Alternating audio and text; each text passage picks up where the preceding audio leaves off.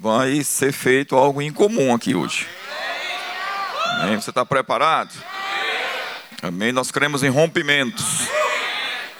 Okay? Nós temos que estar acostumado com o sobrenatural.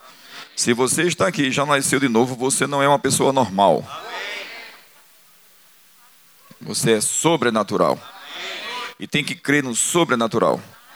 E eu vou te dizer, queridos, nesses últimos dias, tem que crer dobrado, feito tapioca. Amém? Nós temos que ver, né? receber coisas sem depender do nosso salário. Amém. Aleluia. Se você ainda não viveu isso, eu quero te encorajar hoje a você esticar a sua fé, elevar o seu nível de fé, em depender de Deus e da sua palavra. Amém. Nós não somos mendigos. Nós somos investidores. Diga, eu sou, o investidor no reino de Deus. Amém? Nós somos a imagem e semelhança de Deus. Nós somos filhos de Deus. Amém? E Deus é um Deus doador. Faz parte da nossa natureza. E eu vim aqui, é? porque isso está no calendário dos céus. Amém? E você receber porção dobrada.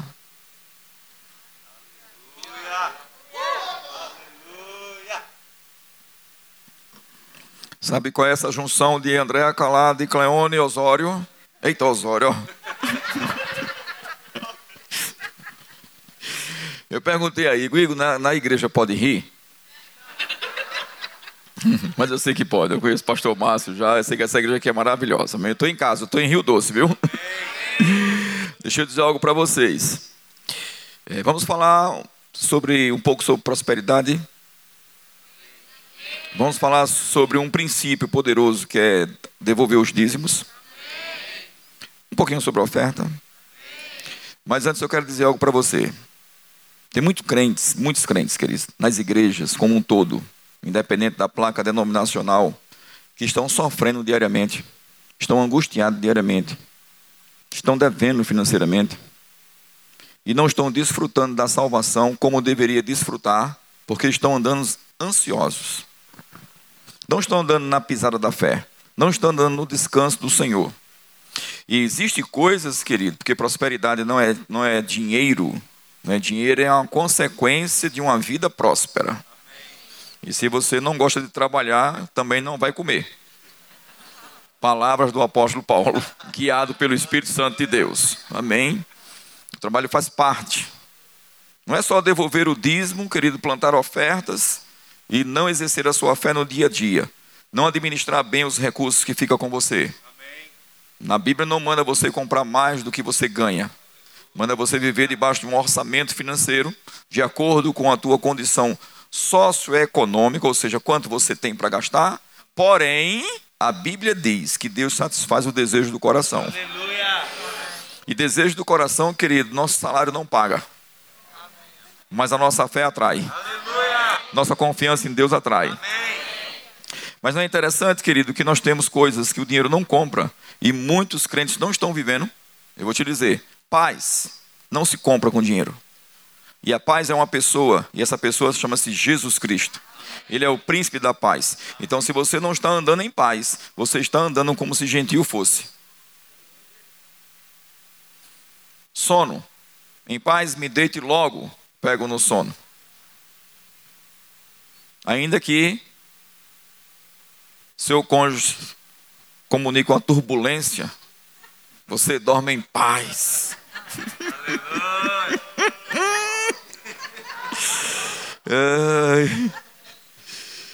Alegria. Não é interessante, querido, que muitos crentes não estão rindo. E eu não vou falar nem da forma científica, do benefício que a alegria traz, os hormônios que são liberados. Cura.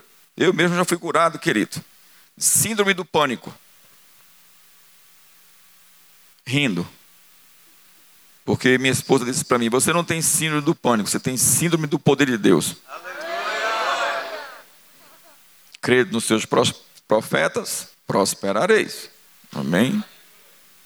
Então vocês estão aqui debaixo da unção de André Calado, que é a unção da abundância, Amém.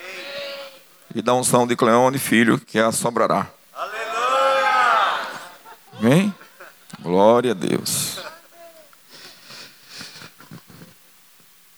Muitos, muitos mesmo, não tem força porque não está se alegrando. Não dorme direito porque vai dormir pensando nos problemas. Todos nós passamos por dificuldades, desafios. Esse ano minha mãe foi para a Glória, no mês de abril. É? Sábado passado fez oito dias que nós tivemos a notícia né, do, do nosso filho e nossa nora, né, estavam para receber um bebê, 11, 11 semanas e perderam. Né? Na realidade, ele, o, o feto se desenvolveu apenas oito semanas. E a gente ficou sabendo no sábado, sábado à tarde, sábado à noite tinha reunião. Eu fui para a igreja só para comunicar aos irmãos o ocorrido. Domingo de manhã fiquei em casa descansando com eles e dando aquele apoio. Você pode me perguntar, aí, pastor, o senhor não sentiu não? Pense que dor.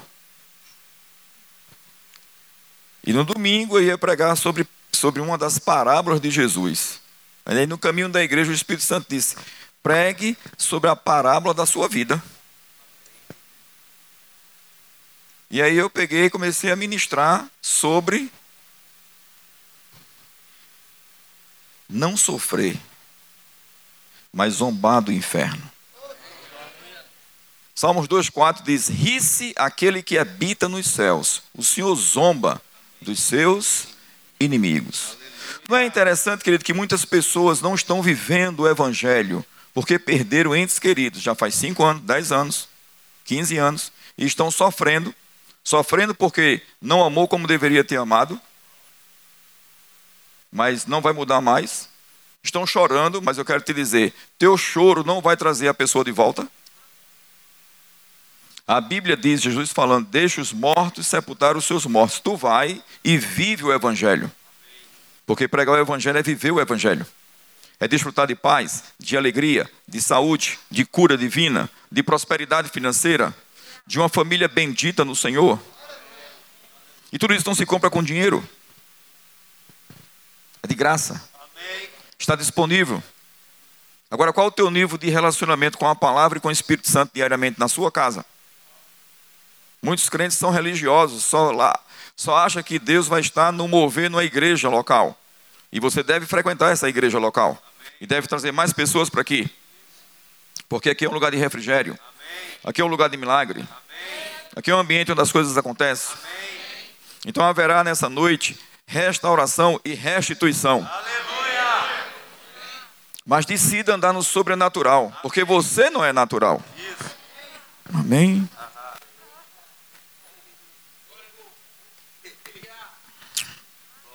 E eu dei boas risadas. Pessoas foram curadas. Pessoas receberam Jesus. E eu não vou ficar vivendo o passado. Eu não vou ficar vivendo o sofrimento. Eu não fui chamado, querido, para chorar. Eu fui chamado para me alegrar no Senhor. Ah, mas estou passando por provações. A Bíblia diz: tendo motivo de várias, várias alegria, o passar de por várias provações. Eu vou pregar sobre dízimo, porque a gente pode ir até meia-noite hoje. Eu perguntei ao Espírito Santo, que, porque eu já né, tinha revelação de variedade de línguas. Mas quando eu enxerguei esse versículo na revelação, tem de motivo de várias, várias alegrias. O que seria várias alegrias, Paula? É.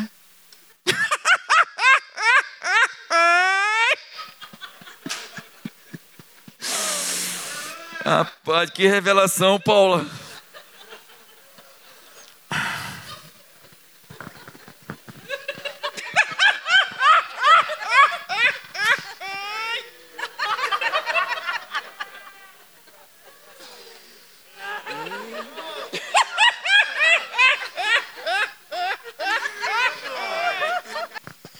Aí o senhor disse para mim: e o que, o que aconteceu com você quando eu lhe dei essa risada?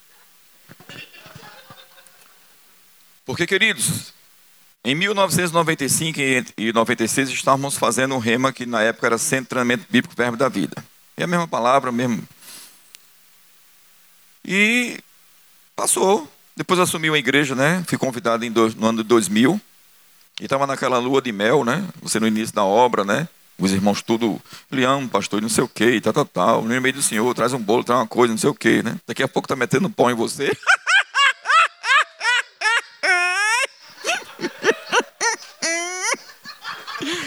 É, depois que passa a lua de mel, amém, querido?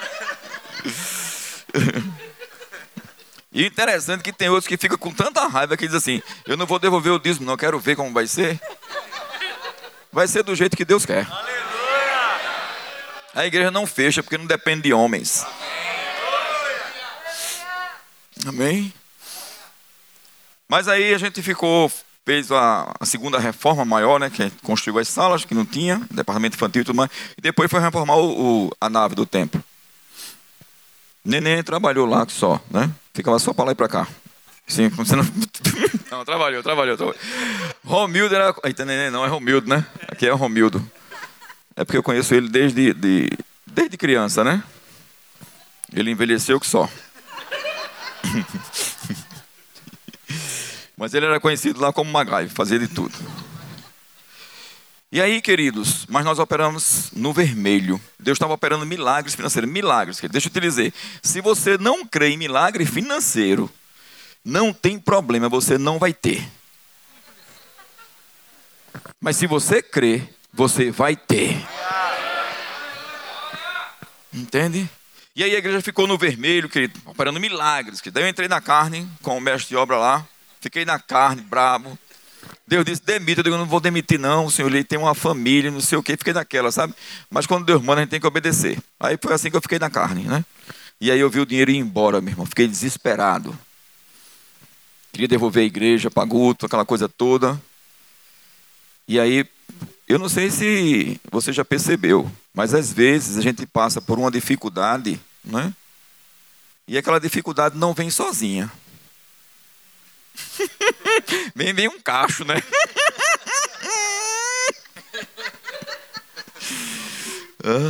Aí o Senhor disse assim: usou três pessoas. Jen, Cleon, você precisa se alegrar. E eu já assim, sou um pouco sério assim na minha aparência, né?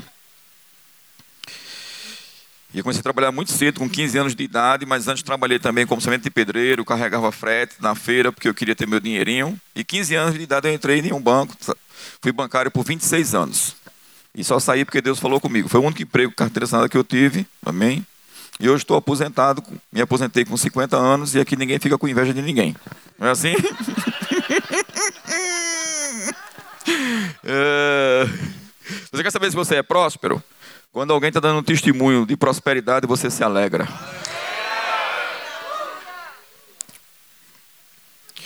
Aleluia. Aí usou pastor João Roberto e usou também Gilson. Se alegre. Mas se alegrar, querido. Eu estava devendo, a igreja devendo. Mas eu vi milagres antes uma pessoa pecadora disse: Eu quero ofertar nessa reforma, porque eu, eu sou atraído por algo quando eu passo aqui na rua. E a gente tinha terminado de fazer uma cruzada, querido. Esse, esse rapaz, ele chamou um irmão que ele conhecia, que era membro da, da nossa igreja, da diretoria da nossa igreja, isso em 2002. E era mais ou menos umas 11h30 da noite que a gente tinha terminado a cruzada, né? E aí ele procurou, disse que ele ouviu o som, aí ele foi atrás, disse: Quero falar com o pastor, porque eu quero ofertar. E o rapaz era membro da diretoria, da minha diretoria. E ele disse assim: Nós não vamos incomodar o pastor, não, que ele está cansado. Mas se fosse um problema, ele iria lá.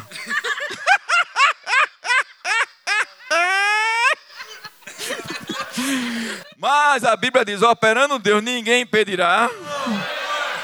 Amém? No outro dia, no sábado, esse rapaz se encontrou comigo lá e disse: Pastor, eu quero ofertar. E ele deu na época, que ele perguntou: Quanto o senhor está precisando? Quanto Deus mandou você dar? E a gente estava precisando de 9 mil reais na época. Aliás, de 10. E 9 mil a gente estava precisando para investir na reforma e na época a gente dava 10% para o ministério. E tinha que dar mil. Aí ele pegou, disse, 4.500 tá bom. Tá bom.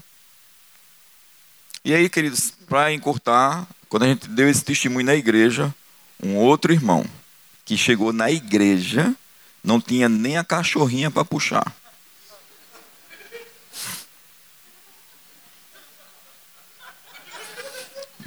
Vai se alegrando, rindo enquanto pode. Quando você não puder, quem vai rir sou eu. Tá certo? E muitos estão assim.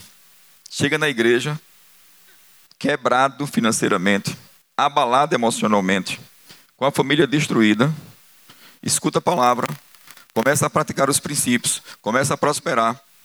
E daqui a pouco, querido, a, a melhora na sua situação, e principalmente na área financeira, traz para você uma falsa sensação de segurança, e aí o diabo vem com pensamentos lançando sobre você e ele geralmente fala na primeira pessoa, e aí você já começa a dizer assim: hoje eu não vou para a igreja porque eu estou cansado, trabalhei muito. Daqui a pouco ele começa a dizer para você: eu estou dando dinheiro demais para essa obra. Eu disse que ia chegar o tempo que eu ia rir. Rapaz, que unção maravilhosa aqui, amém? Eita Deus. Entende? Daqui a pouco você começa a colocar um termômetro, querido, em quem está pregando. Antes você recebia de qualquer pessoa. O problema não está no pregador, está no seu coração. Porque quem deve cuidar do solo é você. Porque lembra? que a fascinação da riqueza, os cuidados desse mundo, são os solos. Você que tem que cuidar. E aí você daqui a pouco não está mais vindo para os cultos como vinha antigamente.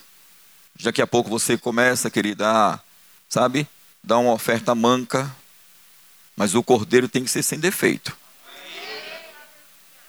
Se você dar oferta e não devolve os dízimos, eu vou te dizer, não está funcionando no reino do Espírito. Porque o dízimo ele ara a terra para você plantar.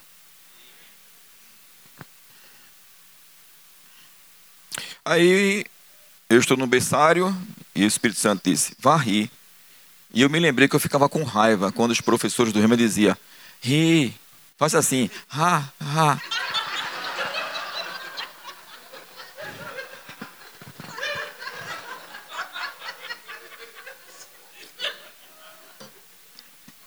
E eu já, pastor, mais ou menos nesse período, o Sérgio teve na igreja disse: Eu pago conta rindo, faz assim. Tchá, tchá, tchá, e eu.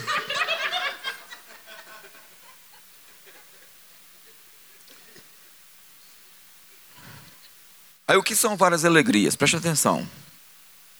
Abraão sacrificou quem? Riso. Existe um momento na minha e na sua vida que rir é um sacrifício. Mas quando você sacrifica riso, tem provisão. Amém. Quando Isaac sacrificou, quando Abraão sacrificou riso, Deus se manifestou como o Deus de toda provisão. Aí você começa. Ah, ah. Isso é uma alegria. Daqui a, pouco, daqui a pouco as lágrimas se misturam.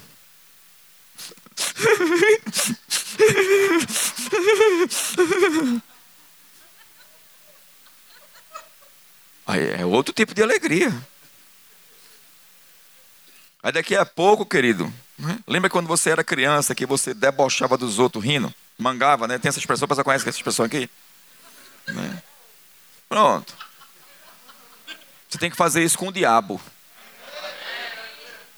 Nós não zombamos das pessoas. Nós zombamos dos nossos inimigos, que são a miséria, a enfermidade, o não posso, não tenho, não vou ter, ninguém me ama, ninguém me olha, ninguém me dá oportunidade. Ri-se aquele que habita nos céus, o Senhor zomba dos seus inimigos. Aí o Senhor me confrontou nesse dia. Ele disse assim: Por que você está pensando em falta de dinheiro? Se eu não penso. Aí foi quando ele me deu a visão do sobrará. Eles pensam em sobrará. Tá tudo bem com a criança aí? Senhora lá atrás?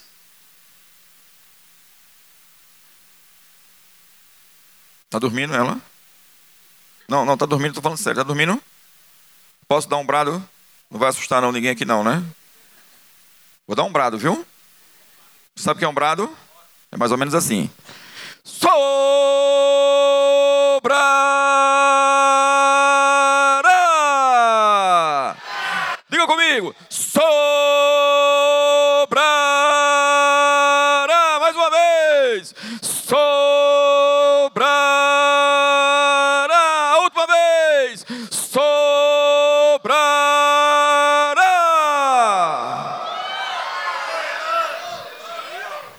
Ele disse para mim: Meu filho, falta de dinheiro não tem mais poder sobre os meus filhos, porque meus filhos são ricos em Cristo Jesus.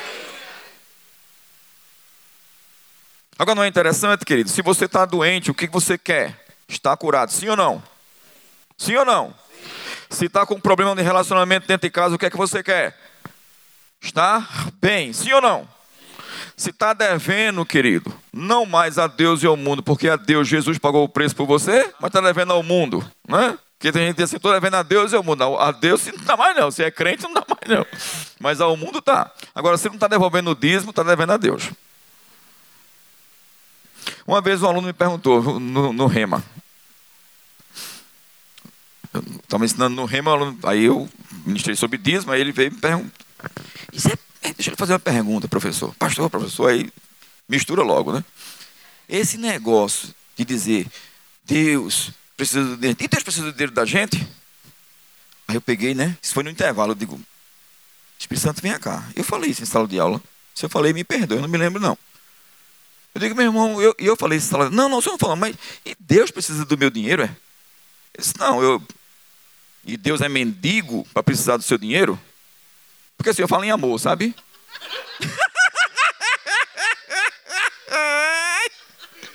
Eu digo que Deus é mendigo para precisar do seu dinheiro por acaso, querido?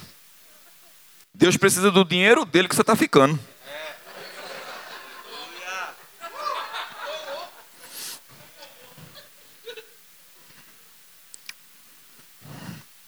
Um outro eu falei sobre a honra do, que tem que ser dada ao pastor, é um outro aluno. Isso é que pergunta de aluno, de rema que só o Espírito Santo para responder, viu? Eu não tenho sabedoria para responder essas coisas, não. Essa água aqui é ungida, viu? Aí eu disse, vamos falar sobre a honra ao pastor, tal. Aí o aluno veio. Porque eu já ia falar, não? Anunciei de um horário para outro, né? Deu um intervalo aí, já foi em outra ocasião. Aí ele disse, esse negócio de pastor ter dois carros. Você acha isso certo? Negócio do pastor morar numa casa boa. Vem a esposa do pastor todo dia uma roupa diferente.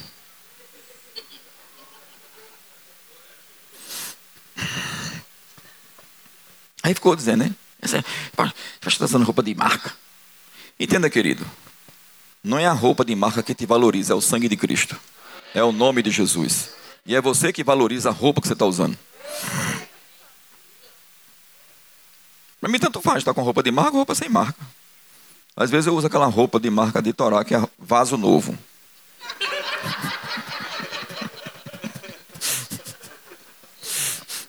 Às vezes eu shopping com a, com a roupa de missões. Vaso novo a marca. Qual o problema? É uma marca muito boa, por sinal. Amém? Já fui em concessionária de luxo, com a camisa de missões com bandeira do Brasil. Entendeu? Aí ele ficou, né? Mas para que isso? Para que isso? Eu digo, Espírito Santo, vem cá, me dê a resposta. Isso bem rápido, né? Você conversando. Aí veio. Aí eu fiz uma pergunta para ele, porque Jesus sempre respondia perguntando também. E para que roupa de marca? Para que dois carros? Para que casa boa? Para que casa com piscina? Para quê? Para quê? Aí, bem com amor, amei. Fez Jesus amor aquele jovem. Aí eu disse, para que tanta inveja?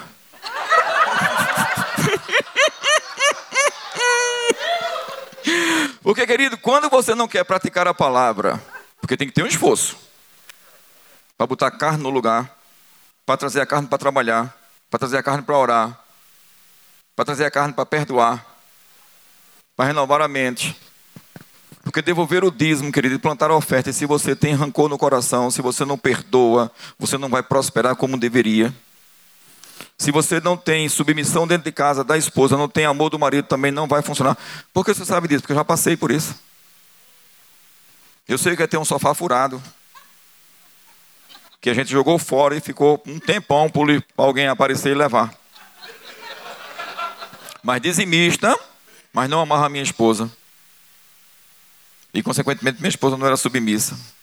Antes lá atrás, viu, gente? Hoje a gente é pastor, né?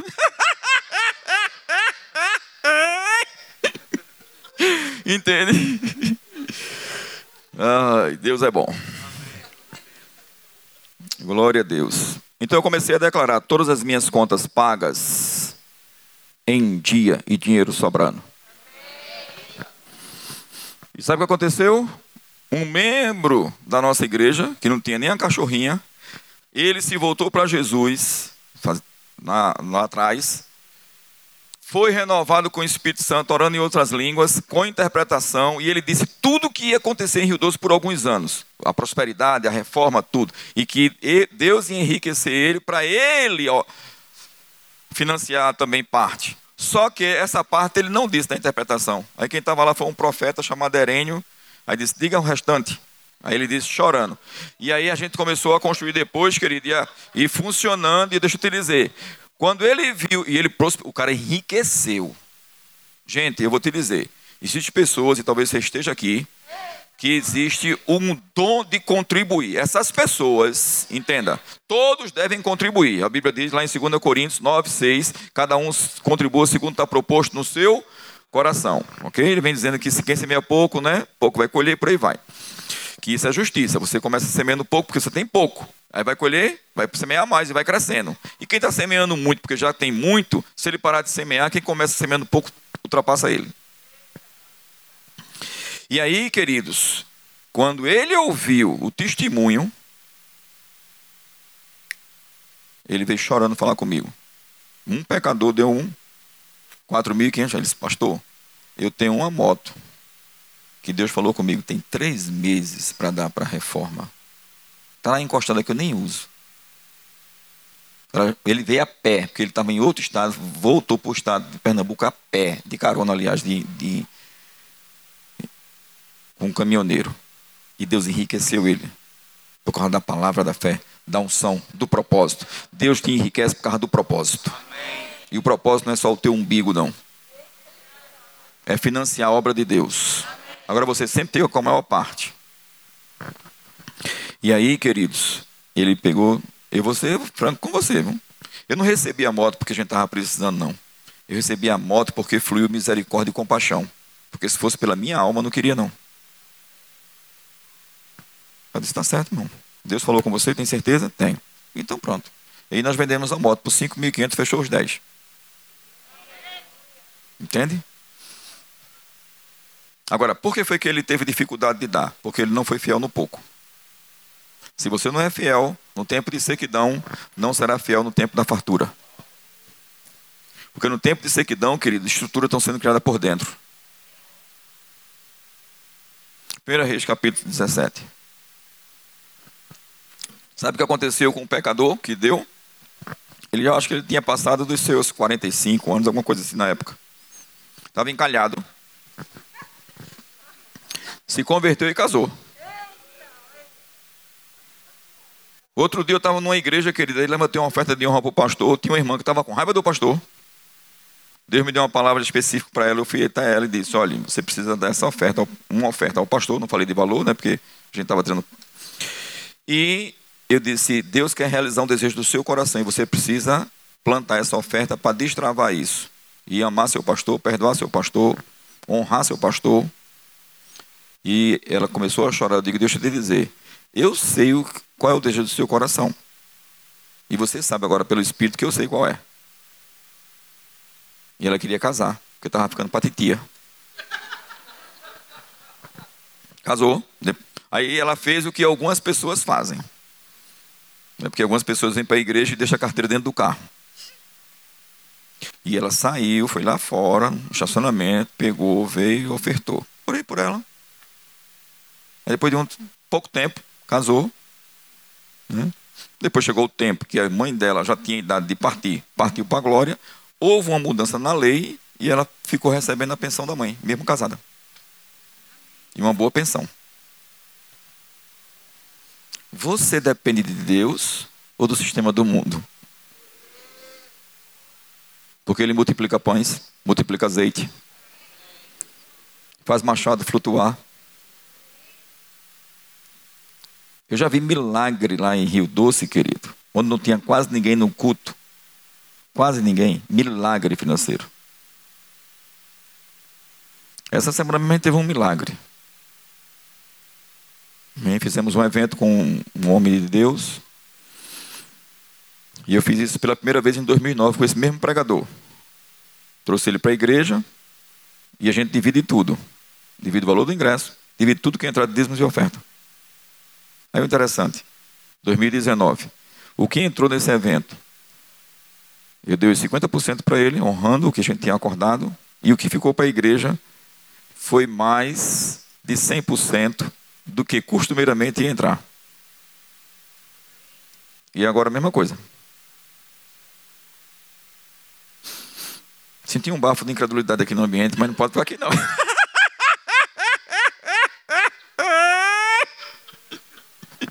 Porque no reino de Deus você recebe dando. No reino de Deus você recebe dando. No reino de Deus você recebe dando. No reino de Deus você recebe dando. Amém? Vamos lá.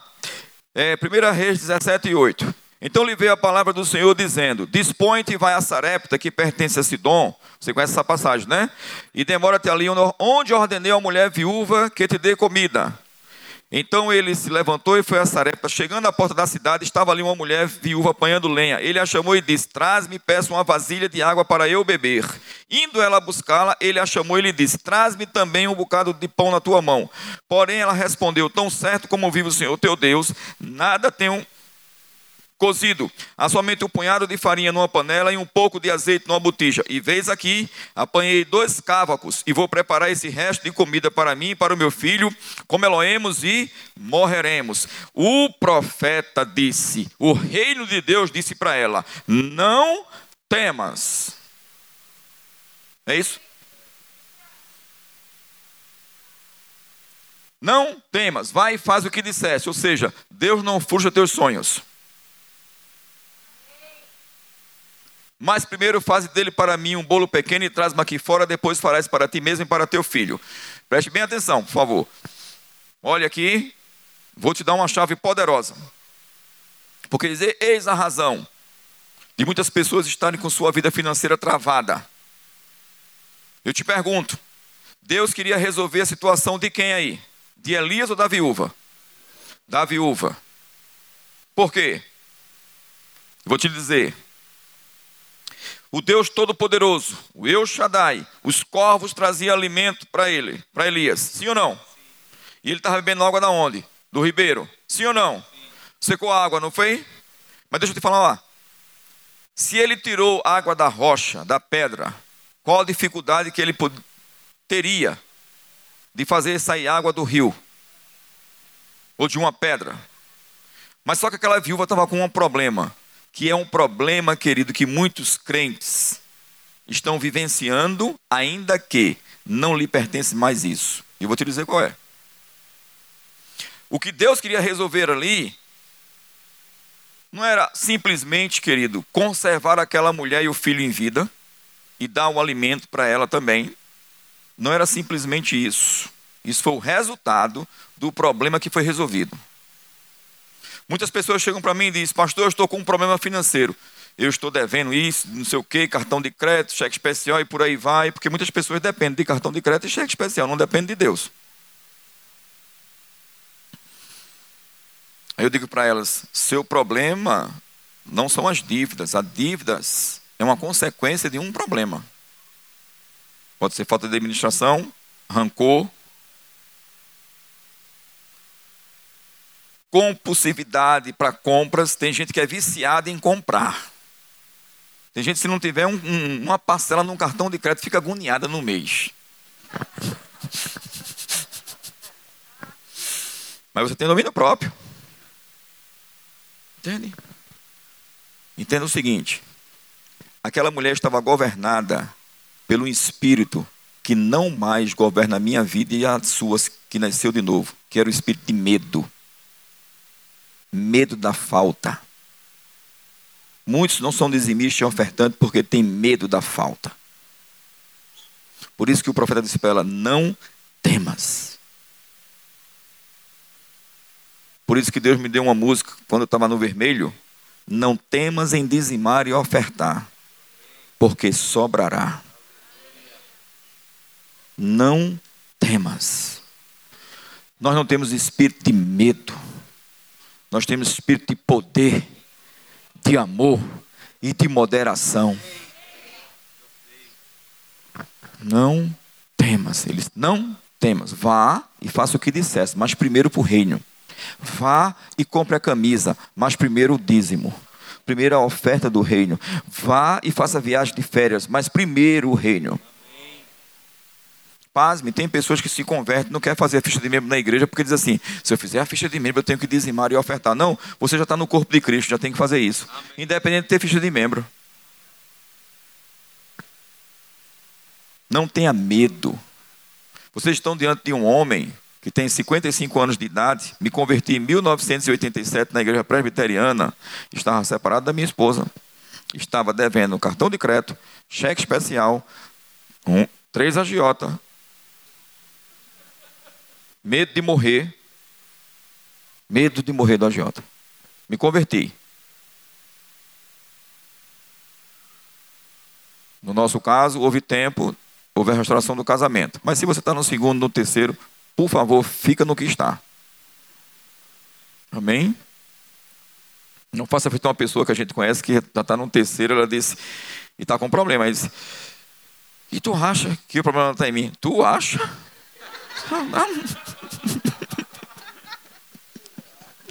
Será? Amém? Diga, o problema está em mim.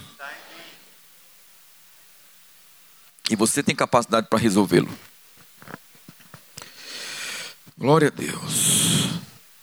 E ali o pastor disse: No culto da Santa Ceia nós vamos recolher o dízimo. Querido, eu jovem, 22 anos, aproximadamente. 21 anos, né? 66 para 87, 21 anos. E eu cheguei no banco, e aí, conversando com um amigo, porque todo mês a gente conversava sobre o salário, né? Brincava, né? E, tem, e a gente brasileiro gosta de brincar, né? e gosta de contar piada, né? E aí você sempre percebeu que as piadas é sempre para desmerecer e diminuir, desmerecer o salário, diminuir o salário, diminuir a empresa, o patrão. Aí está desenredado com o que sai da tua boca. Aí eu já não fiquei dizendo que o salário não presta, que vem e vai embora. Mas fiquei mais calado. Não tinha a linguagem da fêmea, mas pelo menos fechei a boca. E aí eu peguei e compartilhei como novo convertido. Disse para ele, rapaz, eu vou dizimar esse mês, vou dar 10% para a igreja. Ele disse, tá, vai dar 10% para pastor? Todo pastor é ladrão.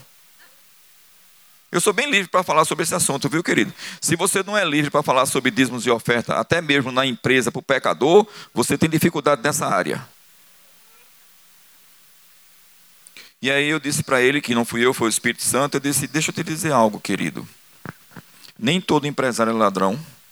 Nem todo político é ladrão, nem todo pastor é ladrão e nem todo bancário é ladrão. Que aí finalizamos entre eu e ele, né? E aí, ó. Quando foi em 95, o banco foi vendido. Aí eu já estava aprendendo a palavra da fé. Tem que dizer o que quer.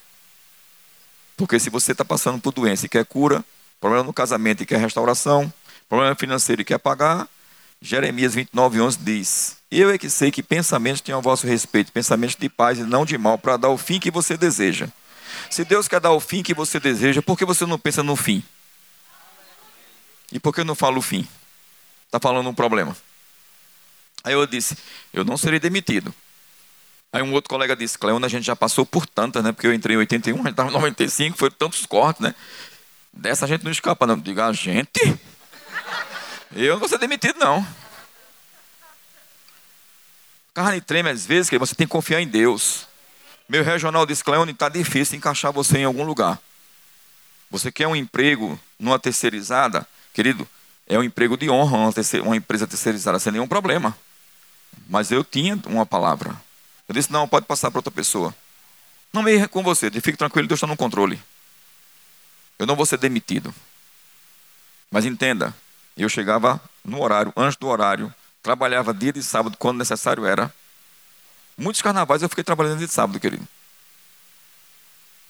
Enquanto tem muito crente, querido, que não quer trabalhar, não quer ficar um pouco mais do horário, porque tem culto na igreja. Ou então chega no outro dia, na segunda-feira, depois da igreja, aí chega e fica lá, falando do culto, sendo inconveniente. E na hora de falar de, de Jesus para alguém, você não fala mas está praticando algo, querido, que muitos trabalhadores estão praticando. Chama-se roubo de tempo. Se você foi contratado para trabalhar seis horas, duas, quatro ou oito, se dedique. Que aí você vai prosperar. E aí, querido, quando se falou no meu nome numa reunião, todos os gerentes gerais, mesmo sem me conhecer, queriam trabalhar comigo. Aí eu não fui demitido, fui promovido. Mas o meu colega que fez a observação, que dá dinheiro para a igreja, é ser besta, ele foi demitido. Eu não fiquei alegre com isso, não. Mas nós somos um povo de aliança, querido. Amém? Então aqui foi resolvido o problema do medo. No nosso caso, Jesus aniquilou esse espírito de medo e colocou dentro de mim e de você de poder, amor e moderação. Só que o diabo vem na nossa mente. Se você dizimar, vai, vai faltar. Querido, quando eu devolvi o dízimo pela primeira vez, mesmo devendo, como eu falei, mesmo nessa situação e ainda doente, naquele primeiro mês que eu devolvi o dízimo, você sabe o que foi que aconteceu? Você quer saber? Eu estava devendo a três agiotas, cheque especial, cartão de crédito, empréstimos. Quando eu devolvi o dízimo naquele primeiro mês, quem quer saber o que, que aconteceu? Diga assim, glória a Deus. Glória a Deus. Nem todos querem, não vou contar não, só se todos quiserem. Quem quer saber da glória a Deus? Glória a Deus! Quando eu devolvi o dízimo, querido, eu continuei devendo.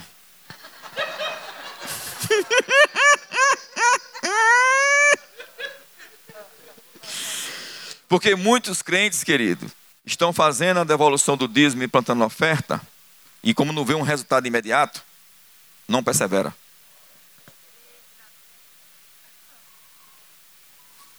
Mas a bênção está na perseverança. Você deve perseverar para alcançar a promessa. Amém? Mas demorou muito, não. Foi, acho que foram seis meses. E, e, sobretudo, paz. Eu fiquei impressionado com isso, pastor. Paz. A paz entrou no meu coração. Mesmo nessa situação, porque antes eu não dormia, passei a dormir. Paz, uma segurança, querido. Não somos nós, é Ele. Eu não vou falar muito sobre oferta, mas eu quero só chamar a atenção aqui. Êxodo 36, eu estou terminando já. Êxodo 36, 6. 3. Êxodo 36, versículo 3, por favor. Ó. Moisés recebeu uma ordem para construir um tabernáculo, sim ou não? E Deus deu o modelo e Deus disse assim: diga ao povo para trazer oferta, certo? Para mim adorar com oferta, para mim adorar. Depois, se você ler do capítulo 33 em diante, você vai ver tudo isso aí. Aí só que o povo pega, porque Moisés está demorando, querido. Eu eu dizer, quem é carnal fica com raiva quando vê outro crente demorando, tendo comunhão com Deus. Aí pegou, o povo foi fazer um bezerro de ouro. Talvez seu bezerro de ouro seja seu carro, seja sua casa, seja seu filho, seja seu cônjuge. Você está adorando mais a, essas coisas ou a essas pessoas do que a Deus.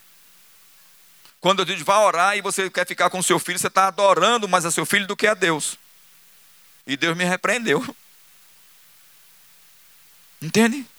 E aí, querido, o povo fez um bezerro de ouro.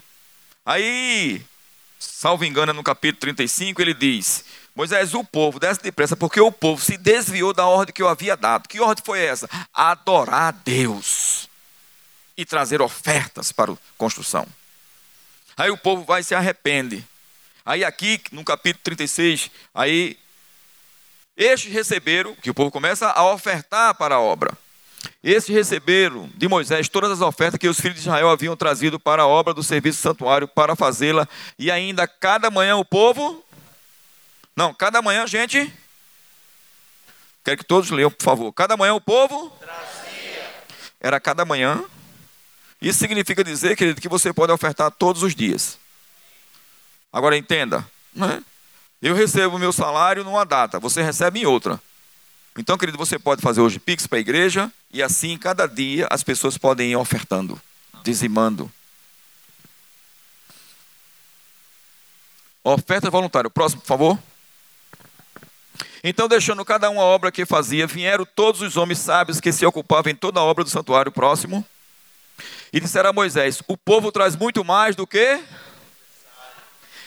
Todo projeto que Deus dá para um pastor a ideia de Deus é que o povo traga mais do que o necessário. Para sobrar, para sobrar. A abundância sobrará, a abundância sobrará. Eu vim para que tenham vida e vida com abundância. Cinco pães e dois peixinhos. O que é isso para tanta gente? Dá ao povo para que coma, porque vai sobrar, vai sobrar, vai sobrar. E disseram a Moisés: O povo traz muito mais do que necessário para a obra do Senhor que se ordenasse. Então ordenou Moisés, a ordem foi proclamada ao Israel, dizendo: Nenhum homem ou mulher faça mais obra alguma para a oferta do santuário. Assim o povo foi. Meu Deus. Chegar o dia que o pastor Márcio vai chegar assim e dizer: Gente, por favor, não traga mais oferta para a construção do templo novo, porque já está sobrando. Agora fique bem tranquilo, porque Deus não vai deixar você sem semear nunca. Aí vai vir um outro projeto depois. Porque os dízimos e ofertas normais é para manutenção da obra. Para avanço, querido, é ofertas alçadas e deve ser ousadas para rompimento. E eu quero só te preparar. Eu sei que você é bem ensinado aqui. Mas não deixe essa conversa fiada do cão cair para o teu coração, descendo pela tua alma, querido, entrando pela tua boca eu já estou ofertando há vários meses. Ofertas para construção é mais demorada. Agora, se você perguntar a Deus, Senhor, o que eu posso fazer para dar mais? Talvez Deus abra uma porta de emprego melhor. Processo na justiça sendo liberado. Nós fizemos uma reforma durante três anos, que no meio da pandemia, no meio da crise, começando em 2017, terminamos em janeiro desse ano. E eu vi milagres, Deus operar milagres. Né? 17 anos pastoreando, quando a gente começou, durante dois anos, Deus destravou 12 processos na justiça. E entrou dízimo de 40 mil, de 36 mil, de 12 mil, de 5 mil. Porque o dízimos e ofertas que entra em Rio Doce e entrava na ocasião, e a gente pagando as contas de manutenção, não dava nem para pintar. Mas quando vem uma unção para um projeto, é porque Deus quer enriquecer ainda mais você. É uma oportunidade, amém? Então, vou abrir em Hebreus, capítulo 7.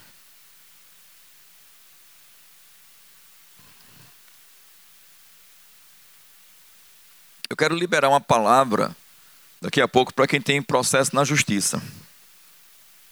E também para quem investe. Quem investe em bolsa de valores, né? em outro tipo de investimento também. Saudável, de, de risco, mas rentável. Né?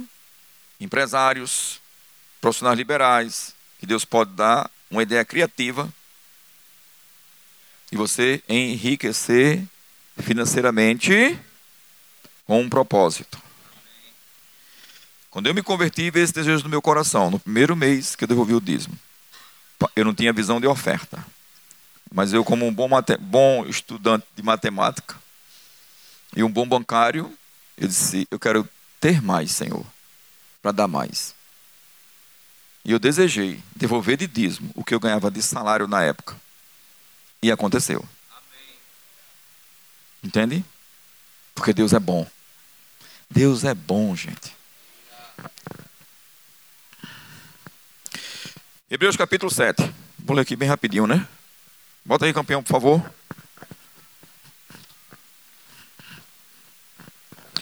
Porque este Melquisedeque, rei de Salém, sacerdote do Deus Altíssimo, que saiu ao encontro de Abraão quando voltava da matança dos reis e o abençoou, próximo, para o qual também Abraão separou o dízimo de de décimo terceiro, férias, processo na justiça, achou um dinheiro na rua,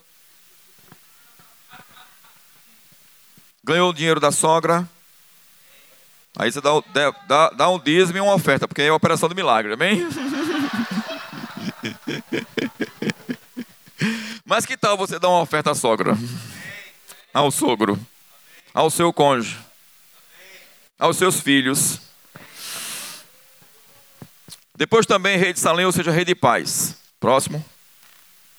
Sem pai, sem mãe, sem genealogia, que não teve princípio de dias nem fim de existência, entretanto, feito semelhante ao filho de, permanece sacerdote para sempre. Querido, quem você conhece que nasceu sem pai e sem mãe?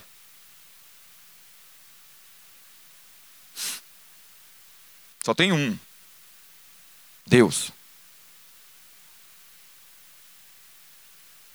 A palavra se fez carne. A semente foi plantada em Maria. Jesus, filho do homem. Mas aqui Melquisedeque tem a imagem do filho de Deus. Quando você devolve o dízimo, você está entregando para Deus e para teu sumo sacerdote, Jesus Cristo não é para um homem, não é para uma instituição, é para o reino, é para o teu Senhor, é para o Eu Shaddai. Você não deve viver na dependência de Mamon, que é o Deus do dinheiro ou da injustiça, mas nós devemos depender do dono do ouro e da prata. Pessoas, querido, prometeram fazer coisas para mim, para a igreja, não cumpriram, e eu não boto minha expectativa em homem e nem mulher nenhuma. Não me interessa isso. Não sou governado pelo espírito de miséria. Não sou mendigo. Sou filho de Deus. Entende? Próximo. Considerai, pois, como era esse grande, quem Abraão, o patriarca, pagou o dízimo tirado dos melhores despojos. Próximo. Ora, os que dentre os filhos de Levi recebeu o sacerdote têm mandamento de recolher, de acordo com a lei, os dízimos do, ou seja, dos seus irmãos, embora tenham eles descendentes de Abraão. Próximo. Entretanto, aquele cuja genealogia não se inclui entre eles, recebeu o dízimo de Abraão e abençoou os que tinham a promessa. Próximo. Entenda? A Epístola aos Hebreus foi escrita ao povo judeu que havia nascido de novo. Desculpa aqui. Ok? A Epístola aos Romanos foi direcionada à igreja, mas ao povo de Roma. E a Epístola aos Romanos, que ela vai tratar mais detalhadamente sobre a justiça de Deus, sim ou não? A Epístola dos Efésios, que foi para o povo em Éfeso, e serve para mim e para você que somos igreja.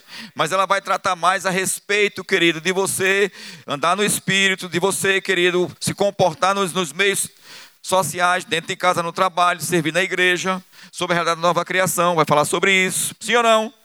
Gálatas vai falar para você começar na fé e continuar na fé, e não na carne. Entende? E essa epístola aqui, querido, ela trata da aliança de sangue. Agora, quando Abraão devolveu o dízimo para Melquisedeque, Melquisedeque trouxe pão e vinho. Jesus trouxe a palavra e o Espírito. Por que será para eu pensar que o dízimo está relacionado ao símbolo da Santa Ceia? Porque nós temos aliança com El Shaddai.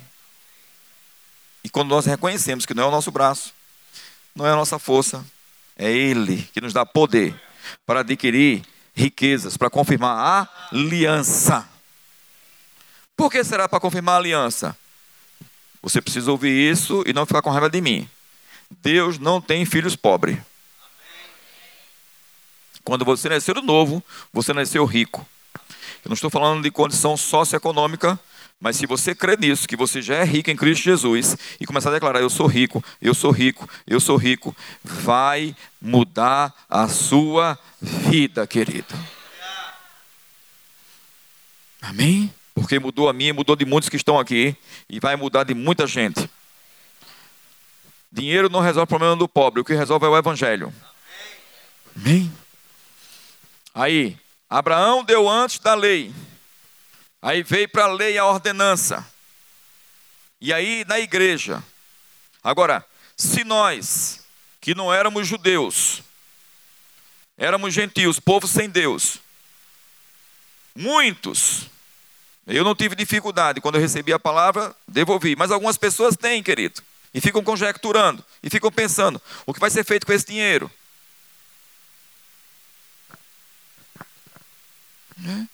E será que é para a nova aliança devolver o dízimo? Porque tem muitos pregadores na internet, querido, pregando o que entende, que acha que deve fazer. Mas as pregações na internet, querido, que são contra a cura, contra batismo no Espírito Santo, contra dizimar e ofertar, você pode observar a vida das pessoas. Ou é falta de conhecimento, ou são pessoas que se frustraram em igreja local. E outras são cavalo do cão. Amém? Evidentemente, é fora de qualquer dúvida que o inferior é abençoado pelo. Nós somos o inferior, Deus é o superior. Aí, o povo judeu, eles foram instruídos, que nasceram de novo. Como eu e você somos instruídos. Quem aqui é, quem aqui é rei? Todos somos reis, viu, querido? Em Cristo Jesus somos reis e sacerdotes, sim ou não? Quem aqui é templo e morada do Espírito Santo de Deus? Amém.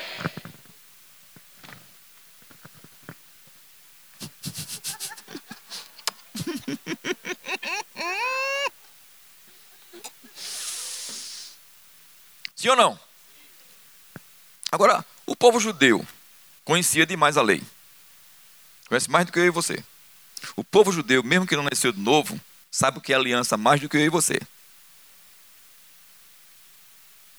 E na sofrência e na administração dela, ela disse que alguém chegou para um judeu e perguntou: O que é que você faz para ser próspero? Ele disse: Não estou entendendo a sua pergunta. O que é que você faz para ser rico? Não estou entendendo a sua pergunta. O que é que você faz para ser próspero? Aí ele disse: Ah, você está perguntando o que é que eu faço para ser próspero? Eu sou judeu. Em outras palavras, ser judeu e ser rico é a mesma coisa. Ela diz: o problema é que os crentes estão separando. Por isso que eu disse a você: Deus não tem filho pobre, eu sou rico. Amém.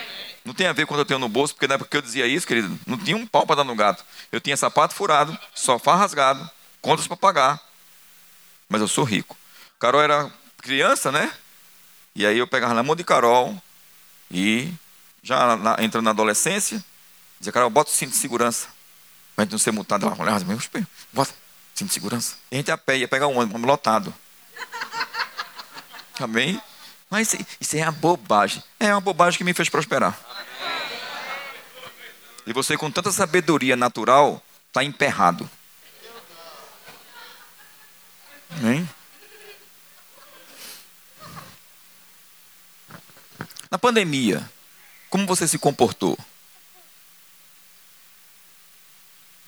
Não é a pandemia que trouxe desequilíbrio para ninguém, não. É a estrutura que você não tinha, espiritual dentro. Desorganização financeira. Porque pessoas prosperaram na pandemia. Eu e minha esposa, minha esposa vendeu panela, eu fui o motorista e o tesoureiro. Meio a meio. um fluir, querido. Amém? E abençoamos pessoas. Se você não é um abençoador, querido, né? talvez você precise hoje visitar seu guarda-roupa. Né? Mas vem cá, o povo judeu tinha dificuldade. Aí o povo judeu aprendeu que agora eles são templo morado do Espírito Santo. E eles viram que não tinha mais o templo. E vai dizimar para quem? Porque antes tinha que ir lá para o sacerdote, e agora todo mundo é sacerdote. Todo mundo é rei. Aí na epístola, que trata de aliança de sangue, o Espírito Santo traz um capítulo para falar sobre dízimo. E instruir. Porque Jesus falou sobre dízimo. Mateus 23, 23, Lucas 11, 42, Lucas 18, 9, tem uma parábola e você vai ver que ele diz: faça essas coisas sem omitir aquelas. Por que dás o dízimo do hortelã, do endo, do cominho, e tendo negligenciado os preceitos mais importantes da lei? Perdoar o irmão, amar a esposa, se congregar. E por aí vai, né? eu estou parafraseando. Faça essas coisas sem omitir aquelas. Amém? Cadê? Evidentemente, é fora de qualquer dúvida que o inferior é abençoado pelo superior. Próximo. Aí, para tirar a dúvida deles, e a nossa, né, e a de alguns aqui, aliás, aqui na igreja, são homens mortais que recebem dízimos e ofertas para administrar. Porém, ali, aquele de quem se testifica que vive ali aonde? No seu coração. A vida que eu vivo, não vivo mais eu, mas Cristo vive em mim. Minha suficiência, minha dependência vem do Senhor. Deixa eu ver aqui. Tem, tem aqui. Quanto é essa nota? Hã? 50 reais. Essa nota tem, posso dizer assim, três valores. Tá? Tem o valor nominal dela, que é 50 reais. Tem o valor custo dela, que significa dizer quanto me custou para adquirir essa nota.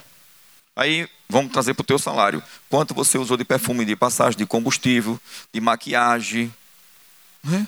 E tem um outro valor, que é o poder de compra. O que, é que eu posso comprar com 50 reais? Ok? Isso é só para você pensar e administrar melhor o seu salário. E se vale a pena você estar trabalhando onde está, porque tem gente que estão pagando para trabalhar. Não estou mandando você sair do seu emprego, não, tá? Só para você pensar. Agora, de quem é esse dinheiro? Tem gente está com dúvida. Esse dinheiro é meu.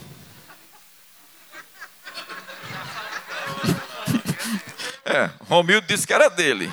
Né? O irmão levantou a mão ali, nada de errado, porque né, poderia ser né, uma perspectiva de fé para eu te ofertar. Mas eu não estou com direção para fazer isso.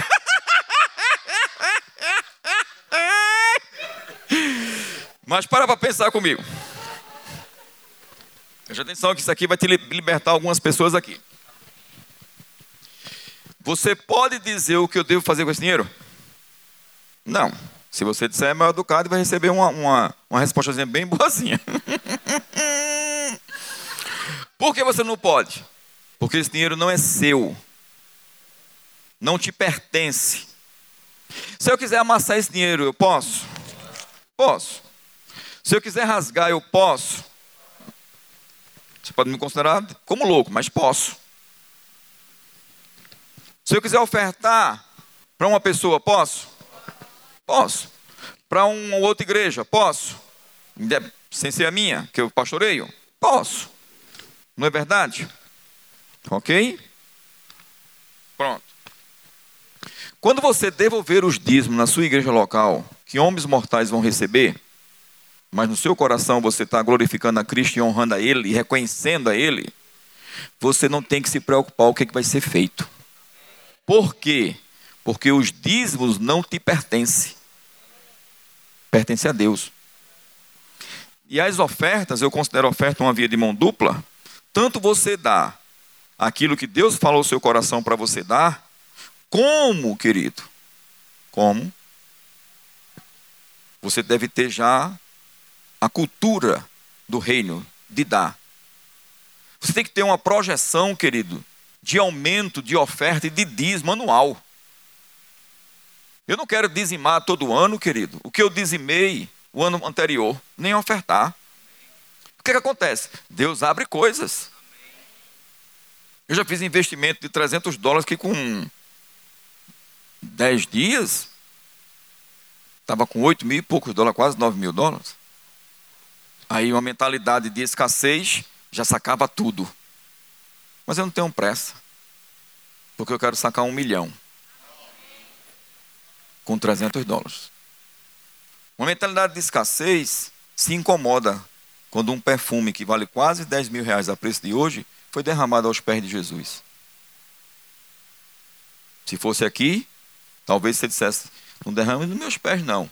Me dê para eu vender para pagar minhas contas. Isso é uma mentalidade de escassez. Por que foi derramado nos pés de Jesus e ela enxugou ali? Porque o dinheiro era colocado aos pés dos apóstolos. Para que você saiba que o dinheiro sempre tem que estar aos seus pés para te servir. Não no teu coração, não sobre sua cabeça para te governar. Amém? Rapidinho. Próximo. E por assim dizer também, pode passar esse, por favor, só para a gente ganhar tempo. Pode passar. Se, portanto, a perfeição houvera sido mediante o sacerdócio levítico, pois nele baseado o povo recebeu a lei, que necessidade haveria ainda que se levantasse outro sacerdote segundo a ordem de Melquisedeque, que não fosse contado segundo a ordem de Arão? Próximo. Pois quando se muda o sacerdócio, quando se muda o sacerdócio, quando se muda o sacerdócio, necessariamente há também mudança de lei. Próximo. Porque aquele de quem são ditas estas coisas pertence a outra tribo, da qual Moisés, ninguém prestou serviço ao altar. Próximo. Pois é evidente que nosso Senhor procedeu de tribo ao qual Moisés nunca atribuiu. Próximo. Isto ainda é muito mais evidente quanto a semelhança de Melquisedeque se levanta outro. Próximo. Constituído não conforme a lei de mandamento carnal, mas segundo o poder de vida. Próximo. Portanto, se testifica, tu és sacerdote para, segundo a ordem de Melquisedeque. Deus, filho do homem, filho de Deus. Aí, o sacerdócio levítico não aperfeiçoou ninguém. Jesus é rei segundo a tribo de Judá. Mas ele é sacerdote segundo a ordem de Deus. Sem pai, sem mãe, sem genealogia, que não teve princípio de dias, nem fim de existência. Por que feito semelhante ao Filho de Deus? Porque o próprio Deus, a própria palavra, Jesus a palavra, o Espírito Santo a palavra e Deus são um. Próprio Deus, porque você vai ver lá em Atos, pastorear o rebanho de Deus, com entendimento o rebanho de Deus que ele comprou com o próprio sangue. Fomos comprados pelo sangue de Jesus, pelo sangue do próprio Deus. Talvez sua mente não compreenda, nem a minha, a plenitude disso, mas eu creio. Abraão devolveu o dízimo. E Deus pré-anunciou o evangelho a Abraão. Dizimar e ofertar faz parte da nossa cultura. Orar faz parte da nossa cultura. Rir, dormir bem e por aí vai. E ofertar. Agora, você não deve dar para essa oferta da construção. As ofertas que costumeiramente você já dá na igreja. Isso é para manutenção. Você não deve também pegar o seu dízimo e desviar para a oferta da construção. Porque você não pode administrar o dízimo.